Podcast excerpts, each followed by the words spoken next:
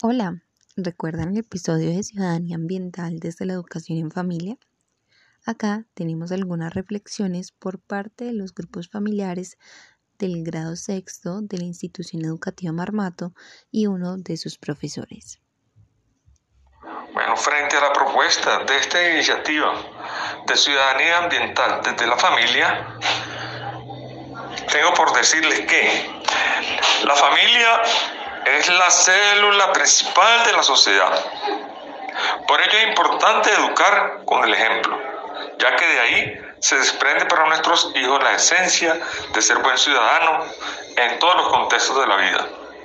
Lo ético, comportamental y de crear conciencia ambiental y social. Hoy, por ejemplo, vemos que el hombre es víctima de su propio invento por el afán de don dinero, magnificando el caos de la naturaleza. Hay enfermedades y así estamos perdiendo espacio en nuestro planeta. Todo dependerá de tener conciencia social y ambiental. Hay que saber aprovechar la naturaleza sabiamente. Eh, mi nombre es John Jorge de Marchi Garcés. Soy director del grupo del grado sexto de la institución educativa Marmato. Buenas noches. Profe, interpreto como ciudadanía ambiental la importancia de cuidar nuestro entorno, medio ambiente, que seamos más cultos. El mejor ejemplo que es nuestro pueblo minero y de ahí hay que enseñarles a nuestros hijos los efectos de la contaminación y la importancia de cuidar nuestros recursos, de mitigar los efectos y de cambiar malos hábitos, de tener un mejor entorno por medio de prácticas positivas para cuidar nuestro pueblo. Bueno, dentro del concepto de la ciudadanía ambiental, desde la familia, eh, tenemos que ser conscientes que nosotros como miembros de una comunidad, como es la marmateña, tenemos unos derechos y unos deberes.